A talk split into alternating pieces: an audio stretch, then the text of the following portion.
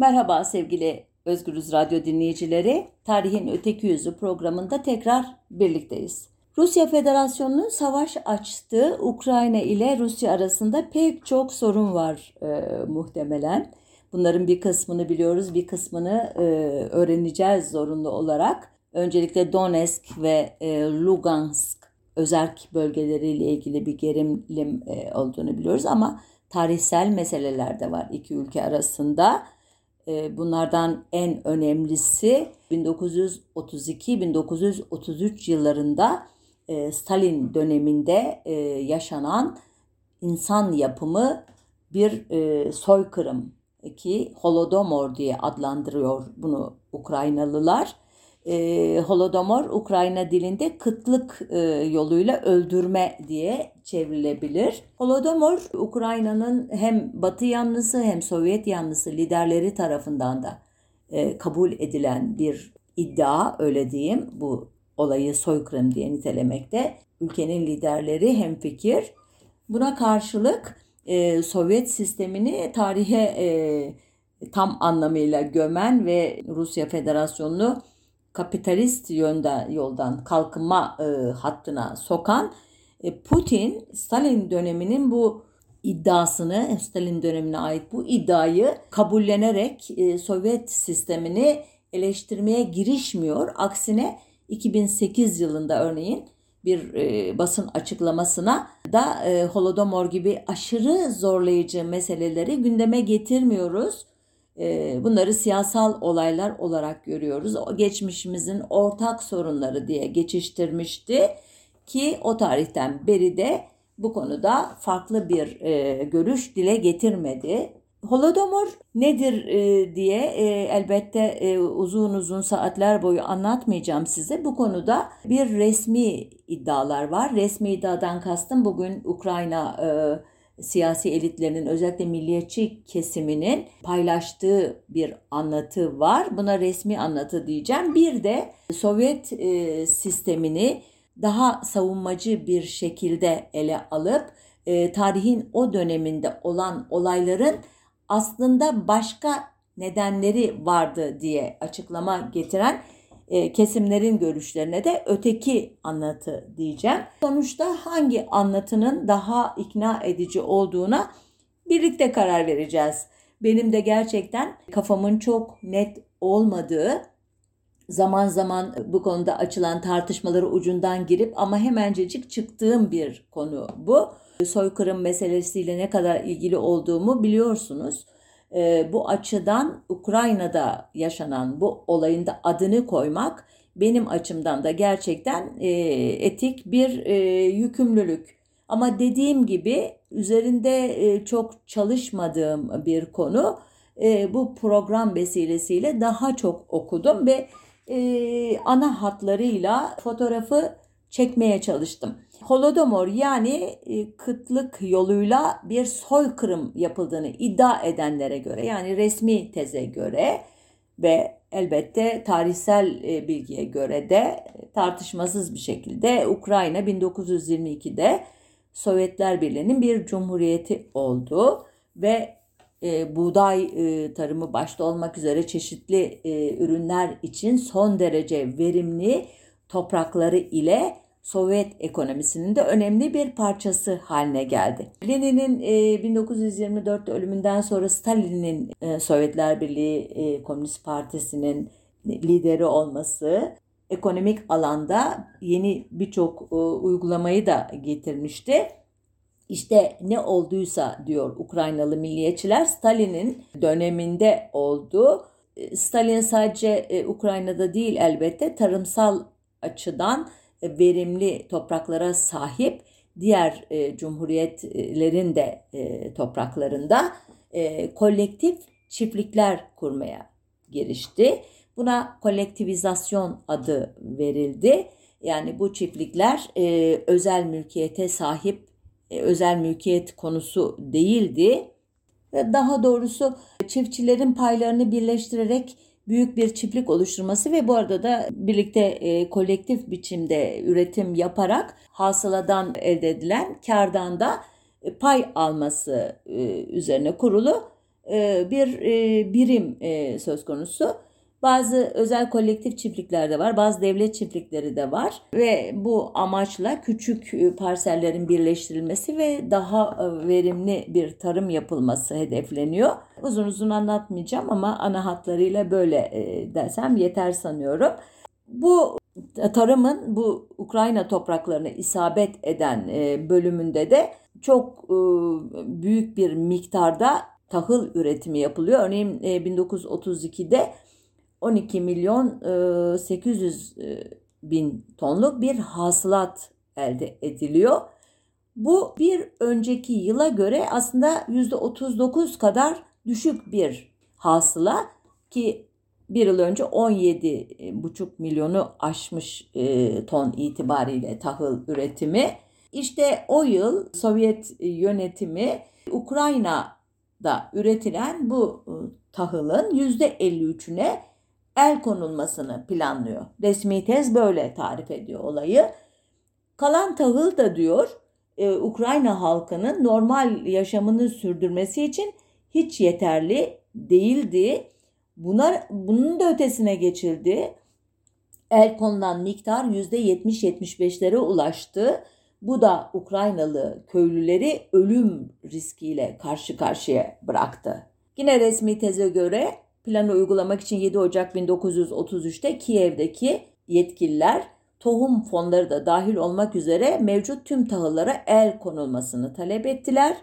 Böylece köylüler hem yiyeceksiz kaldı hem de tarlaya atacak tohumları bile kalmadı ellerinde. Bu tezi destekleyenlerden biri tarihçi Roman Potkur'a göre Yiyecek ve tüm ev eşyaları kartla verilmeye başlanmıştı bu uygulama ile birlikte. Tüm Ukrayna nüfusu 5 kategoriye ayrılmıştı. En büyük kategori madenciler, metalürjistler ve ağır fiziksel emekle çalışan insanlardı. Bu kategoriye ki bu en üst e, kategori unutmayalım. Ayda 800 gram ekmek, 200 gram et, birkaç balık ve bir miktar tereyağı veriliyordu. Birkaç litrede yağ, sıvı yağ ve biraz da yulaf lapası sağlanıyordu. Potkur'a göre bu çalışkan insanlar için minimum bir yiyecek setiydi ki diğer kategoriler daha da düşük bir e, gramajdaki bir e, diyete e, mahkum edilmişti.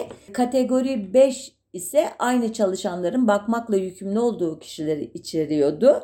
Çiftçiler bu merkezi gıda tedarik sistemine dahil bile edilmemişlerdi. Onların kendi rızklarını kendilerinin sağlaması bekleniyordu. Ee, yine resmi teze göre tahıl tedarik planlarını yerine getirmeyen köyler dış dünyadan tam anlamıyla izole ediliyorlardı ki bunun adı da kara tahtaya yazılmak diye tabir ediliyordu. Bu itirazcı e, köyler öyle bir izolasyona tabi tutulmuşlardı ki sakinleri ölene kadar tamamen yiyecekten mahrum bırakılıyorlardı. Bazı köyler e, fiziksel olarak tamamen ortadan kalkmıştı yine resmi teze göre. E, aslında e, resmi teze bir ek yapayım ben bu e, kolektivizasyon uygulaması ve e, belli bir miktarda e, tahılın e, merkez tarafından el konulması uygulaması sadece Ukrayna'da değil Kuban havzası, e, havzasında, Kuzey Kafkasya'nın bazı bölgelerinde, aşağı ve Orta Volga bölgelerinde de e, uygulanıyordu. Ama bu kara tahtaya yazılma politikası sadece iddiaya göre Ukrayna'da uygulanmıştı. E, bir miktarda Kuban bölgesinde resmi teze göre yine kıtlığın organizatörleri aynı insanlardı. Kuzey Kafkasya'da Mikoyan ve Ukrayna'da Kaganoviç ki kendisi Ukrayna e, Komünist Partisi Merkez e, Komitesi sekreteriydi. Daha sonradan da sanayi işlerinden sorumlu komiser olacak e, Sovyetler Birliği'nde. Bu kişiler her şeyi kişisel olarak kontrol ediliyor ediyorlardı ve e, Ukrayna'daki e, kıtlığın e, birinci sorunları bunlardı. Ancak resmi e, tez böyle söyleyerek suçu yerel yöneticilere atmaya çalışmıyor. Aksine onları merkezin e, doğrudan e, bölgedeki aparatları olarak niteliyor ve yani esas olarak merkezi suçluyor. Resmi tezin bir başka argümanı bugün e, bazı kişilerin eğer Ukrayna'da böyle şeyler oluyor idiyse neden Ukrayna köylüleri buna itiraz etmemişti diye soranlara karşı verdikleri bir cevap. Aslında bu cevap kendi içinde bir itiraf niteliği de taşıyor bence. Resmi teze göre Sovyet yönetimine karşı tüm köy gösterilerinin üçte biri Ukrayna'da gerçekleşmişti. Tüm Sovyet Cumhuriyetleri arasında 1930 yılı itibarıyla. Bu gösterilere 1 milyondan fazla insan katılmıştı. Aynı yıl Ukrayna köylerinde aktivistler, anti-Sovyetik aktivistler, eylemcilerden söz ediyorlar. Tahıl Tedarik Komisyoncuları ve Devlet Siyasi İdaresi çalışanlarına sıkı durun tam 2779 kez saldırı düzenlemişti. Bu rakam Sovyetler Birliği'nin tüm diğer bölgelerinde gerçekleşen direnişlerin %20'sinden fazla idi. Yine resmi teze göre bu gösterileri durdurmak için 1930'un başından itibaren Aralık ayına kadar o yılın hükümetin verilerine göre Ukrayna'da 70.407 çiftlik kulaklarından arındırılmıştı. Bu kulak terimini ilk kez telaffuz ediyorum. Aslında geç kaldım. Ukrayna'ya has bir tabir değil. E, kulak Rusça veya Ukrayna'da kullanılan adıyla kurkuli Rus Çarlığı'nın son yıllarında ve özellikle Sovyetler Birliği'nin ilk dönemlerinde varlıklı köylülere verilen ad yumruk veya yumruğu sıkı insan anlamına geliyormuş. İlk olarak 1906'daki Stolypin reformu ile zenginleşen bağımsız çiftçiler için kullanılmış. Kulak ilk başta en az 3,2 hektarlık toprağın mülkiyetinde bulunduran unsurlar imiş. Ee, daha sonra bu terim Bolşevik devriminden sonra daha doğrusu Moskova'dan gönderilen birliklere tahıl vermemek için direnen tüm köylüleri ifade eden negatif bir anlam kazanmış. Yani kulak dendiği zaman e, Sovyet sistemine direnen, karşı çıkan köylü e, anlaşılır olmuş. Stalin döneminde ise kulak e, biraz daha kötü bir anlam kazanmış anladığım kadarıyla. Komşularından birkaç inek veya 5-6 dönüm arazi fazlası olan köylülere kulak denirken bu mülkiyet sahibi köylüler devrimin çekimser destekçileri olarak nitelenmiş ki köylülüğün sosyolojik açıdan e, e, niteliklerini düşünürseniz bu çok anlaşılır bir e, çekiniklik. Ama e, Ukrayna özelinde e, kolektivizasyon e, döneminde bu kesimler çekinikliği bırakıp biraz önce e, Ukraynalı milliyetçi tarihçilerin de kabul ettiği üzere ağır bir e, ne diyelim e, güçlü bir anti-Sovyetik tutum içerisine girmişler ve hatırlayın sayıyı tam 2779 saldırı düzenlemişler merkezi idarenin elemanlarına ki bu tüm Sovyetlerdeki direniş olaylarının %20'sinden fazla imiş. Tekrar devam ediyorum Stalin döneminin uygulamalarından. Bu kesimlerin direnişini kırmak için demiştim ya 70.407 çiftlik kulaksızlaştırıldı. Bunların sayısı 31.993 aile olarak veriliyor Ukraynalı milliyetçi tarih yazımına göre ki toplam 146 bin kadar kişi ediyor diyorlar. Bu ailelerin 11.935'i Sibirya'ya yollanmış. 19.658'i ise diğer Sovyet Cumhuriyetlerindeki çeşitli e, çalışma kamplarına gönderilmiş. Neden direniyorlar diye anladınız. Bir ellerindeki tahıla el konulması, e, bunu yapmadıkları zaman mülklerinin tahli, mülklerinden tahliye edilmeleri yani bir anlamda müsaadereye uğramaları temel neden devlete veya Sovyet e, merkezi idaresine vermedikleri tahılı kuyulara, çukurlara, çatı altlarına, duvarların içine, sobalara depolayarak e, kendi aile tüketimleri için e, ayırmaya çalışıyorlarmış.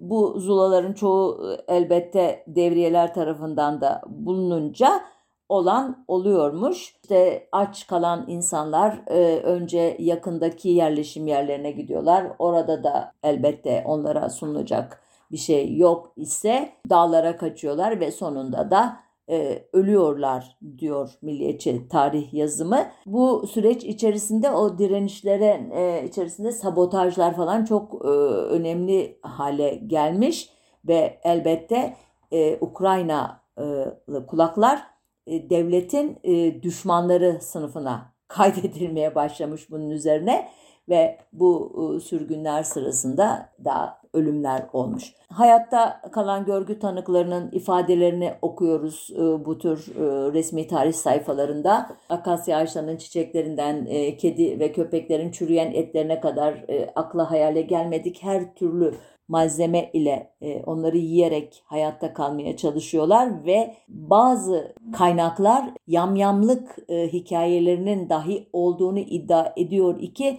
e, bunlara dair inandırıcı ben bir kanıt görmedim. Çok genel ifadeler şeklinde anlatılıyor fakat hiçbir yer bilgisi, kişi bilgisi, e, isim o kişinin hangi yörede, hangi kolhozda, kolektif çiftlikte yaşadığına dair bilgi olmadan genelleştirici ifadelerle verildiği için bu yamyamlık hikayeleri onları görmezden gelmenizi önereceğim ama rastlayacağınız için ben de adını anmak istedim. Ama o tarihlerde Ukrayna'da köpek nüfusunda büyük bir düşüş olduğunu e, bağımsız tarihçiler de e, kabul ediyorlar. Peki bütün bunlar olurken dış dünya Sovyetler Birliği'nin dışındaki ülkeler ki Gerrit Jones'tan söz ettik. Onun gibiler e, göya makaleler yazarak ölümler oluyor diye ortalığı ayağa kaldırırken ne yapıyorlardı? Ne gibi e, baskılar yaptılar Sovyet sistemine derseniz herhangi bir baskı yapılmadığını görüyoruz. Örneğin 26 Ağustos 1933'te Fransız politikacı Edward Herriot bir buharlı gemiyle Odessa'ya geliyor. Stalin bu önemli misafir için Ukrayna'da bir tur düzenliyor ve e, sonuç olarak 13 Eylül'de Pravda yani Gerçek gazetesinde Herriot'un Rusya'da gördükleri, gördüğüm güzel şeyler başlıklı bir makale yayımlanıyor. Bu e, makaleden anlıyoruz ki Herriot'u Dnipropetrovsk bölgesindeki Havrilivka köyü gibi nispeten varsıl bir tarım kolektivizasyonunun olduğu, sorunların çok yaşanmadığı e, köylere götürmüşler.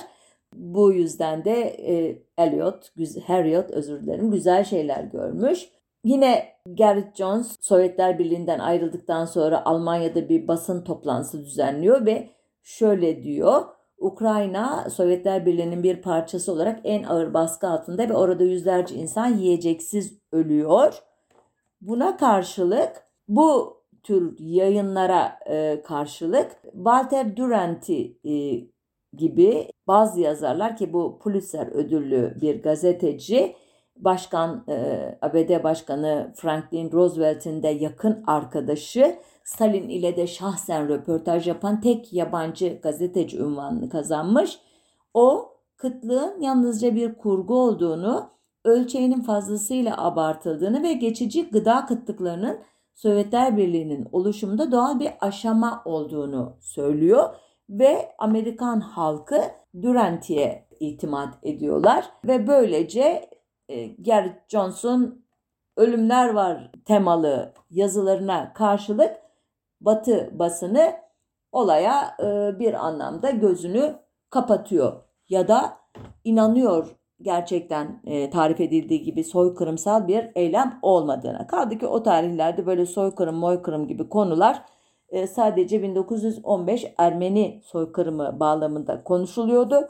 E, Sovyetler Birliği coğrafyasında olanlar aslında çok da kolay izlenemiyordu. Çünkü e, yabancıların Sovyetler Birliği'ne gitmesi çok kolay değildi. Gitseler bile ancak izin verilen bazı şehirlere, köylere gidebiliyorlardı.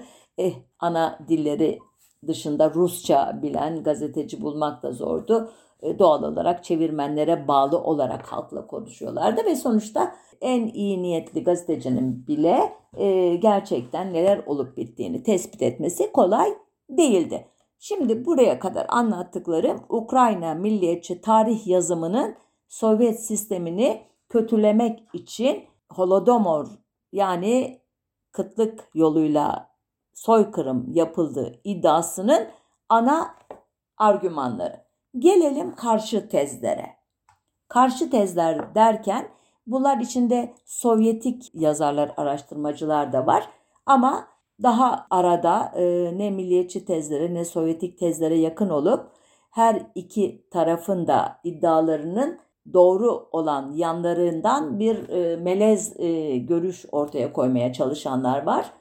Karşı tezlerin e, ana başlıklarını yine ne diyeyim aynı kişilerin sözünü ettiğim bu gazetecilerin falan e, haberlerinin e, başka bir şekilde yorumlanabileceğini göstererek yapanlar da var. Örneğin hani Hitler'i e, öven e, ve ilk defa e, Holodomor'dan söz eden Galli gazeteci Garrett Jones'tan söz etmiştim ya. O kişi 13 Nisan 1933 tarihli makalesinde hasadın o yıl kötü olduğunu söylüyor ve diyor ki önümüzdeki yılın hasadı için görünüm daha da siyah diyor. Herhangi bir kehanet yapmak tehlikeli çünkü mükemmel iklim koşullarının mucizesi her zaman aynı zamanda olumsuz faktörlerin bir parçası da olabilir diyor. Yani bundan anlıyoruz ki Garrett iklim koşulları diye ikinci bir başlık da açmış. Ama o ikinci dedim çünkü onun birinci başlığı Rus tarımındaki felaketin ana nedeni olarak tarif ettiği şey Sovyetlerin kolektifleştirme, kolektivizasyon politikası. Ancak bu kolektivizasyon konusunda ki iddiaları test etmeye geçmeden önce yine Garrett Jones'un makalelerinden devam edeyim. Şöyle diyor. Bazı bölgelerdeki doğal kuraklıklar e, diyor önemli bu e, hasadın kötü olmasında diyor. Ancak başka faktörler de var diyor. Bu diyor çalışma teşviklerinin ortadan kalkmasından dolayı diyor kulaklar eskisi gibi çalışmak istemiyorlar diyor. Mülklerini feda etmek istemeyen köylüler diyor sığırlarını katlediyorlar e, devlet yetkililerine teslim etmemek için diyor. Buna bir mim koyun. E, sonra fiyatlar diyor tam olarak Sovyetler Birliği'nin ihraç ettiği buğday, kereste, yağ, tereyağı ve diğer ürünlerde ve en azından Sovyetler Birliği'nin ihraç ettiği makineler gibi ürünlerde düştü diyor. Yani ciddi bir gelir sıkıntısı olduğunu tüm e, Sovyetler Birliği'nde onu belirtiyor. Ve diyor bu açığı kapatmak için diyor ve esas olarak da sanayi makineleri ithal etmek için diyor ve özellikle tarımda kullanacak makineleri üretimi diyor mümkün olduğu kadar olduğunun en hızlısında diyor arttırmak gerekiyordu diyor ve bunun için de diyor Sovyetler Birliği'nin en önemli ihraç malı olan tahılın üretiminin arttırılması gerekiyordu. Bu açıdan merkezin diyor Ukrayna bölgesine yaptığı baskı anlaşılırdı diyor. Yani Garrett Jones e, daha e, nesnel e, bir tablo çizerek aktarıyor okurlarına konuyu. Johnson söylemediği Ukrayna bölgesinin yüzyıllar boyunca çeşitli aralıklarla kuraklık ve onu izleyen kıtlığa maruz kalması en son kıtlığı da Sovyet döneminin ilk kıtlığı daha doğrusu Ukrayna bölgesinde 1920-21 yıllarında yaşanıyor. E bunun üstüne feodal e, ilişkilerin hakim olduğunu düşünürseniz ekonomik anlamdaki geriliği de eklerseniz e, bölgenin bu durumu e, şey yapması e, üstesinden gelmesi hakikaten çok zor. Ancak Politbüro e, Sovyetler e, Birliği Merkez e, Komünist Partisi Merkez Komitesi durumun aslında farkında görünüyor. Nereden bunu biliyoruz? 16 Mart 1932'de Siyasi büro Ukrayna'daki tohumluk tahıl kıtlığının yoldaş Kosiyor'un telgrafında anlatılandan çok daha kötü olduğuna inanıyor. Bu nedenle siyasi büro Ukrayna Komünist Partisi Merkez Komitesi'ne Ukrayna'da ekim başarısızlığı tehdidini önlemek için ulaşabileceği tüm önlemleri almasını tavsiye ediyor diyor. Ancak bu ıı, bölgeden merkeze giden, merkezden bölgeye giden bu mektuplarda kullanılan terimlerden, ifadelerden sorunun ciddiyetinin ne kadar farkında olunduğu anlaşılmıyor. E, ya da birbiriyle çelişen mektuplar da var. Bu yüzden resmi e, tezin e, sahiplerinin iddia ettiği gibi Stalin'in durumun farkında olmaması ya da farkında farkında olduğu halde iyi yönetememesi sorunu olduğu açık. Ancak Stalin'in kasıtlı olarak Ukrayna köylülerine, kulaklarına bir soykırım uyguladığını düşündürecek bir belge, yazışma yok elimizde. Aksine sorumluluğu biraz yerel e, komiserlerin üstüne attığını düşündüren mektuplar var. Örneğin 2 Temmuz 1932'de Stalin Ukrayna Komünist Partisi Merkez Komitesi Sekreteri Kaganoviç'e ve kolektivizasyondan sorumlu komiser Molotov'a yerel Ukraynalı e, liderler Kosior ve Çubar ile ilgili olarak Ukrayna'ya en ciddi dikkatinizi verin. Çubar'ın yozlaşmışlığı ve fırsatçı özü ve Kosior'un çürümüş diplomasisi ve işine karşı canice uçarı tutumu sonunda Ukrayna'yı mahvedecek. Bu yoldaşlar bugün Ukrayna'ya liderlik etme mücadelesine hazır değiller diye yazıyor. Stalin 17 Temmuz'da Kaganoviç'e başka bir mektup gönderiyor. Onda da bu eksiklikler bizim için büyük bir ekonomik ve siyasi tehlikedir diyor. Bu durumun Stalin ve arkadaşlar adına kasıtlı ve insan yapımı bir durum olduğu iddiasıyla örtüşmediğini düşündüm ben doğrusu.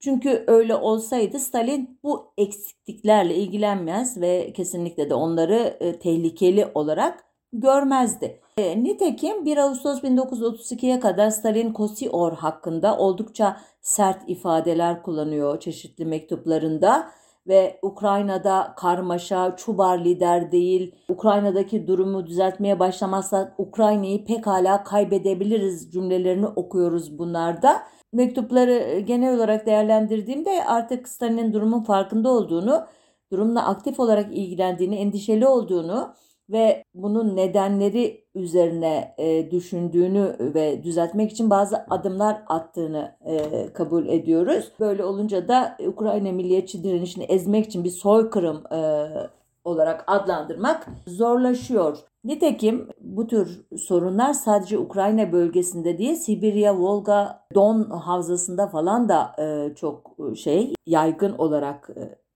te, e, tecrübe ediliyor.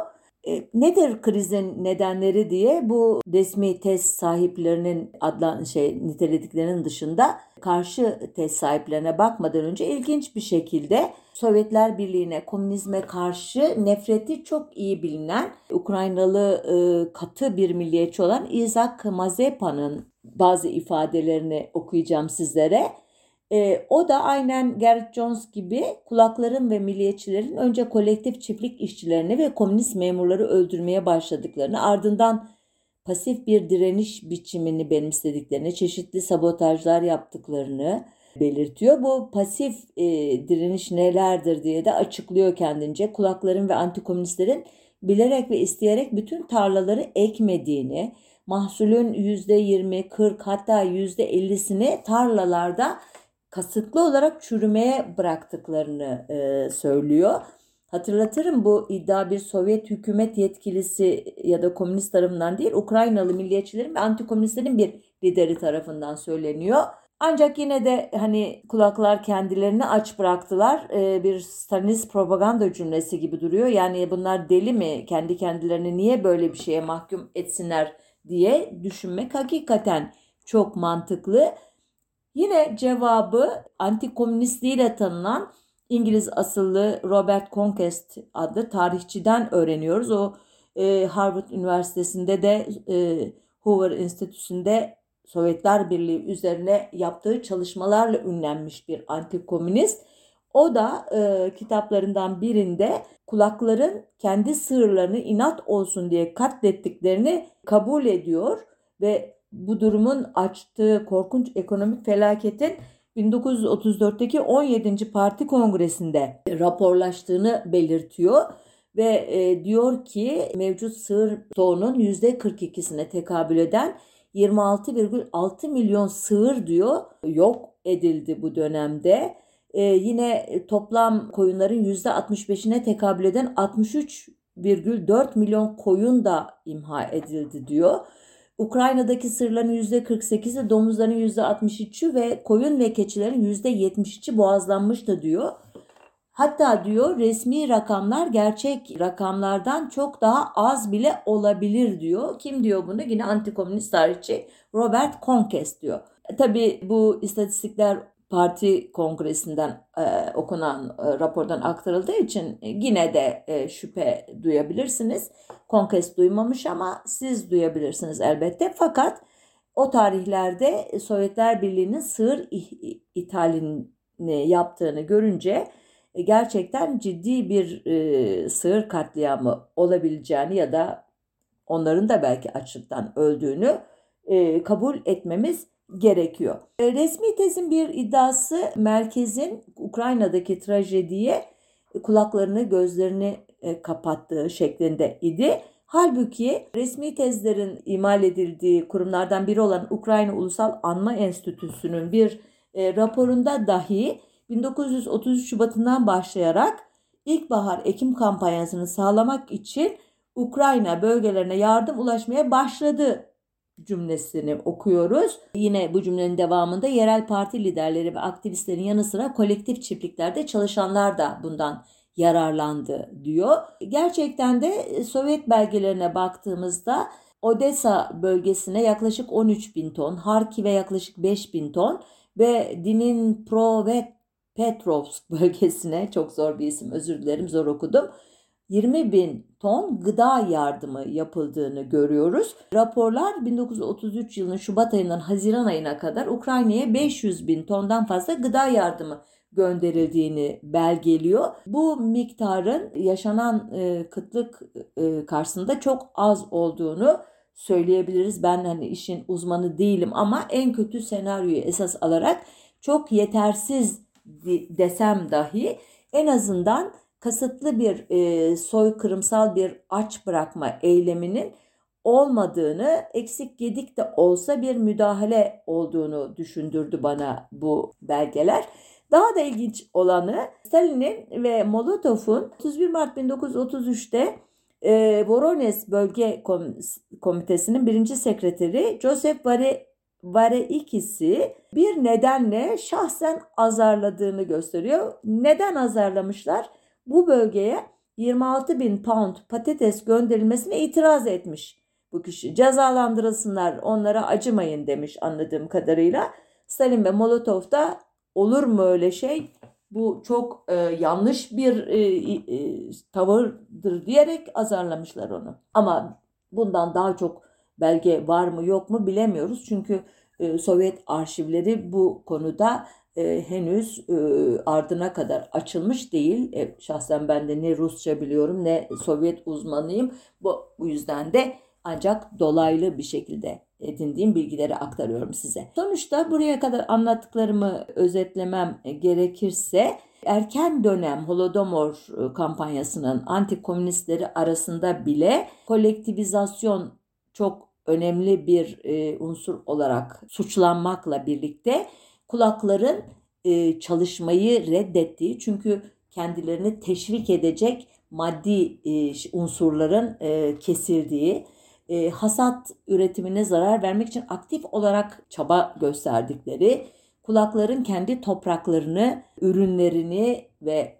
sığırlarını katlettikleri kabul ediliyor ki bunu Sovyet uzmanı Amerikalı gazeteci Louis Fisher de e, tekrarlıyor. Diyor ben 1932'de Ukrayna'dayken bizzat gözlerimle gördüm bunları diyor ama diyor buna rağmen Amerikalı ekonomist Mr. Chamberlain e, bile bile bütün bu e, geniş tabloyu bu çeşitli nedenlere bağlı trajediyi açlık adı altında topladı ve bu tercümeyi Amerikalılara kabul ettirdi diyor.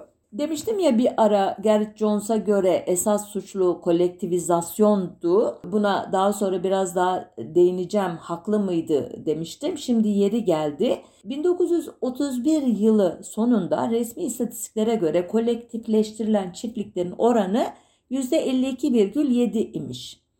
1933 yılı sonunda kolektifleştirilen çiftlik oranı %65,6'ya yükselmiş. Yani %20'lik bir artış söz konusu. Nitekim Holodomor iddiacıları bu e, yükselişi de e, katıyorlar tezlerinin içerisine ve bu hızlı kolektivizasyon zorladı kulakları ve itirazlar başladı ve Sovyet sistemi de beceremedi şey diyorlar. Eğer bu iddia doğru olsaydı kolektivizasyonun daha da artarak sürdüğü ileriki yıllarda neden benzer kıtlık tabloları ortaya çıkmadı diye sormak mümkün. Nitekim 1937 yılının sonunda çiftliklerin yaklaşık %93'ü kolektif, kolektifleştirilmiş durumda. Eğer bu suçlu bu olsa idi 32-33'ün kat kat ağırı e, krizlerin yaşanması gerekirdi. Hatta Ukrayna nüfusunun tümden yok olması bile söz konusu olabilirdi. Ki 38'de falan daha da yükseliyor bu oran ama hiçbir zaman 32-33'teki e, durum yaşanmıyor. Demek ki o tarihlerde başka bir şeyler olmuş hakikaten. Kolektifleştirme değil imiş sorun. Onları da saymaya çalıştım. Ancak gerçekten büyük bir trajedi yaşandığını kabul etmek gerekir. Hep bunu söylüyorum. Peki bu trajedinin rakamsal ifadesi neydi? Kaç kişi ölmüştü? Bu konuda çelişkili sayılar var. Resmi Sovyet belgelerine göre yaklaşık 1 milyon 800 bin kişi ölmüştü. Ancak bu çevrelere göre ölümler sadece açlıktan, kıtlıktan olmamıştı. O yıl önceki yıllara göre rekor bir artış gösteren tifus ve tifo salgını da söz konusu idi. Sadece Ukrayna'da değil, Sovyetler Birliği'nin çeşitli bölgelerinde hastalıktan kırılıyordu insanlar.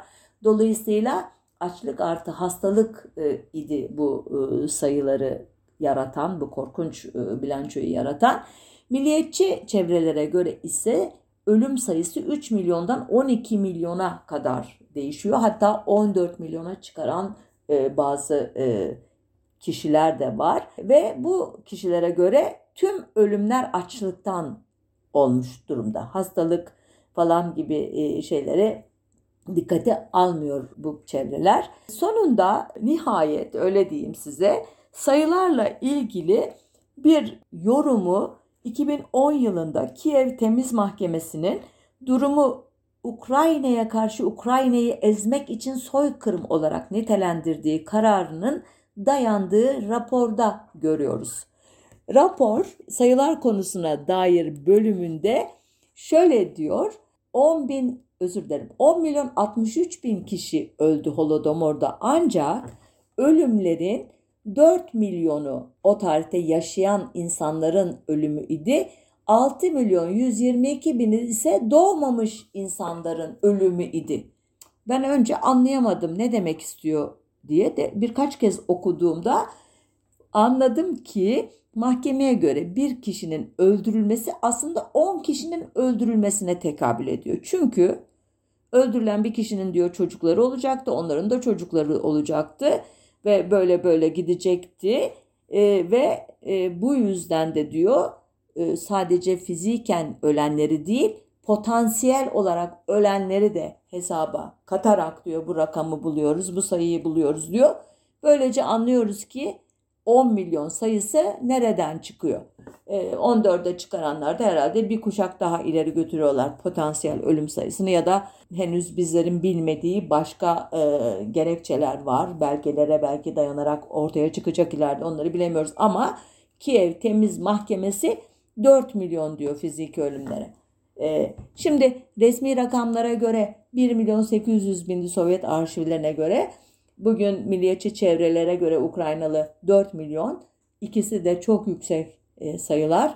Ama en düşüğünü kabul etsek dahi gerçekten e, korkunç bir e, trajedi olduğunu tekrar belirtmek durumundayım.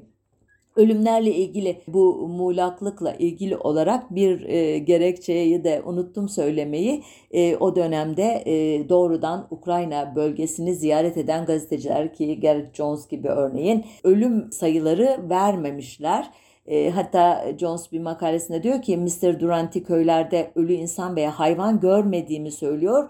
Bu doğru diyor ve e, şöyle devam ediyor. E, tüm seyahatim e, boyunca ölen hiç kimseyi görmememin, ölen tek bir kişiye bile tanıklık etme şansı bulamamamın nedeni ölenlerin hepsinin gömülmesi diyor.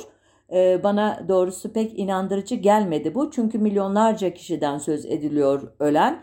E, onun e, şahit olduğu dönemde bırakın e, işte bir kişiyi 10 kişi 20 kişi 100 kişinin ölmüş olması gerekir gittiği yerlerde bunların hemencecik gömülmesi de e, pek akla yakın değil ama diyelim ki öyle geçelim bunu. İleriki yıllarda özellikle Holodomor'dan söz eden bası, Batı basınındaki haberlerde kullanılan fotoğrafların da 1932-33'e ait olmadığı daha çok 1920-21 Volga kıtlığına ait olduğunu tespit etmiş bazı araştırmacılar. Keşke hani görsel olarak sunabilseydim size e, tek tek e, yer ve tarih belirterek çeken fotoğrafçının adını vererek e, bu konudaki sahtekarlıkları e, ispat etmişler. Bu tür sahtekarlığa e, 1992'deki Hocalı katliamının haberleştirilmesinde de rastladığımızı anlatmıştım e, ilgili programda. O olayda da Enver e, özür dilerim e, Cemal Paşa'nın e, cesedinden işte Türkiye'deki deprem zedelerin fotoğrafına kadar pek çok şey 26 Şubat 1992'de Ermeni komitacılar tarafından katledilen Azerilerin ölüleri olarak haberlere e, monte edilmişti. Bunları da tek tek teşhis edip okuyucularla paylaşan yazarlar var ama kimse onları okumuyor, kimseye onlar gösterilmiyor bile.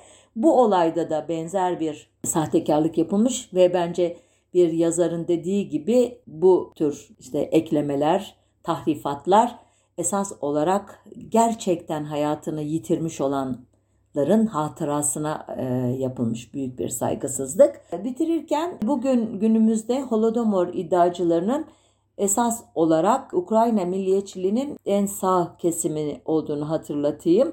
Bunlar 1930'larda e, Ukrayna Milliyetçiler Örgütü adı altında e, bir araya gelmişler. 1933'te Hitler'in Almanya'da iktidara gelmesinden sonra daha da bir cesaretlenmişler ve Alman Nazileriyle organik ilişki içerisinde ve onların ideolojik tezlerine uygun bir şekilde aynen Almanya'da etnik gruplara yapıldığı gibi Ukrayna'daki etnik azınlıklara yönelik e, soykırımsal e, eylemlerde bulunmuşlar. Hatta Babiyar katliamı adını duymuşsunuzdur. Ukrayna'nın Kiev bölgesinde Babiyar denilen mevkide 1941 e, yılında 33.771 Yahudinin iki gün içinde katledilmesidir bu.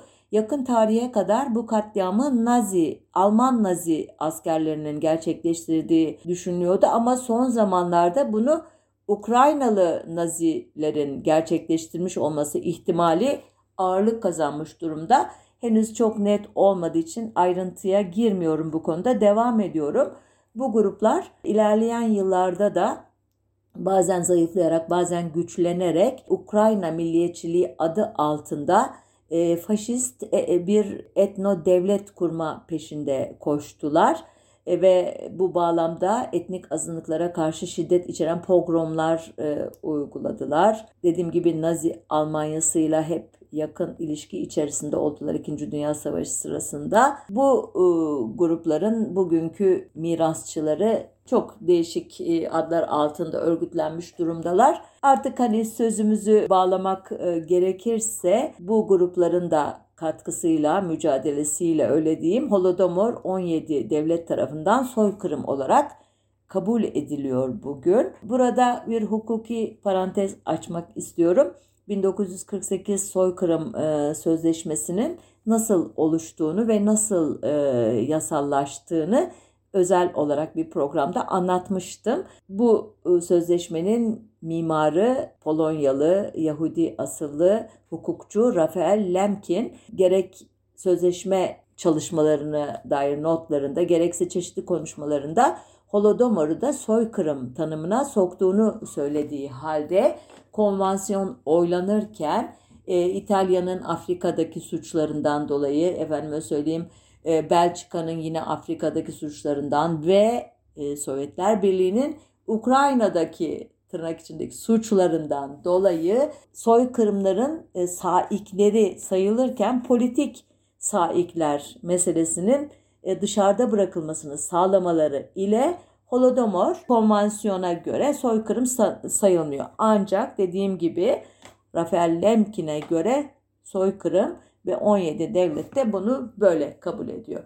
E, de, programı burada e, bağlayacağım izninizle. Başta da söylediğim gibi çok hakim olmadığım bir konuda e, biraz e, konjonktürün zorlaması ile hızlıca e, hem milliyetçi tezleri hem Sovyetik tezleri e, tarayarak kısa bir değerlendirme yapma e, olanağı buldum sadece. Üzerine daha çok e, okumak, daha çok konuşmak gereken bir konu. E, benim için de özel olarak bir anlam ifade ediyor bu. 1915 Ermeni soykırımını telaffuz ederken Holodomor'u soykırım demeyelim diyecek bilim sadece gerçeğin ne olduğunu henüz tam olarak anlamadığımı söylüyorum. Hissiyatım şu anda gerek Sovyet sisteminin devrimden sonra yaşadığı büyük ekonomik e, sıkıntılar, gerek korkunç bir sistem değişikliği adı üstünde bir devrim, bütün sınıfsal ilişkiler, e, mülkiyet ilişkileri köklü bir değişiklik geçiriyor ve o sıkıntılı ortamda hızlı bir şekilde yeni e, düzenin inşası gibi bir görev duruyor e, merkezin önünde ve bu merkez özellikle Rusya'nın en önemli gelir kaynağı olan tahıl üretimi konusunda hızlı bir e, üretim artışına gitmek için Ukrayna'yı e, zorluyor. Ukrayna ise geleneksel olarak kulak denilen büyük toprak sahiplerinin yoğun olduğu bir bölge bu kesimler eski ayrıcalıklarını kaybetmeye e, itiraz ediyorlar ve e, büyük bir direniş gösteriyorlar, sabotajlar yapıyorlar, ürünlerini yakıyorlar, hayvanlarını imha ediyorlar ki bunu sadece karşı tarihçiler değil, karşıt görüşler değil, bizzat antikomünist olduklarını bildiğimiz kaynaklar da söylüyor. Tekrar hatırlatırım ve sonunda merkez bu e, büyük katastrofa e, ya gerçekten durumun ciddiyetini tam olarak idrak etmediği için ya da e, müdahale edecek olanakları sınırlı olduğu için bir şekilde ne diyelim karşı koyamıyor ve hastalıklarının da katkısıyla büyük bir insan kaybı oluyor. Bunun adını soykırım koyup koymamak biraz sizlere de kalacak bir şey ama ben Lemkin'le şeyin sözleşme arasında gidip geliyorum e, kasıttan ziyade bir ihmal veya e, beceriksizlik olduğunu düşünüyorum. Ama dediğim gibi e, sonunda e, kaybeden Ukraynalı halk olmuş. Bunların içerisinde kulaklar da var ama hiç direnişe belki de bu büyük toprak sahiplerinin zorlamasıyla katılan yoksul köylülük var, orta köylülük var, onların çocukları var, eşleri var var oğlu var deyip noktayı koyayım. Haftaya bir başka konuda buluşmak üzere. Hoşçakalın diyeyim.